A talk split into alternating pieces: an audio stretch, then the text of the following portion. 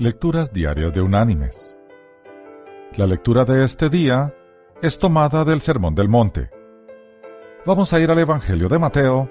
En el capítulo 5 vamos a leer desde el versículo 13 hasta el versículo 16, donde el Señor dice, Vosotros sois la sal de la tierra, pero si la sal pierde su sabor, ¿con qué será salada?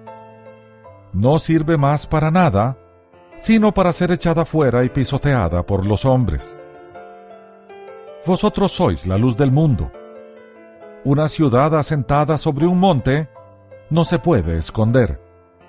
Ni se enciende una luz y se pone debajo de una vasija, sino sobre el candelero, para que alumbre a todos los que están en casa.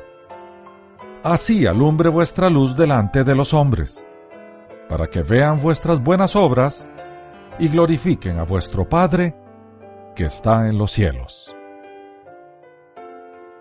Y la reflexión de este día se llama Adopte una autopista.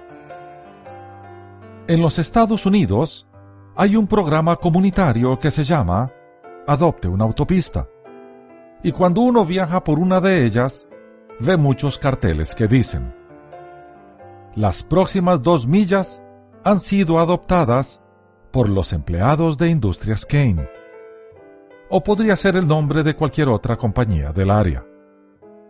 En el estado de Michigan, el grupo que adopta una sección de una autopista se compromete a limpiar de basura ese trecho dos o tres veces al año. Mis queridos hermanos y amigos, los creyentes hemos sido llamados a limpiar la basura en nuestro territorio de influencia y a llevar la verdadera luz donde hay oscuridad, a llevar sal donde no hay sabor. La responsabilidad que nos dio el Señor de ser luz y sal es ineludible.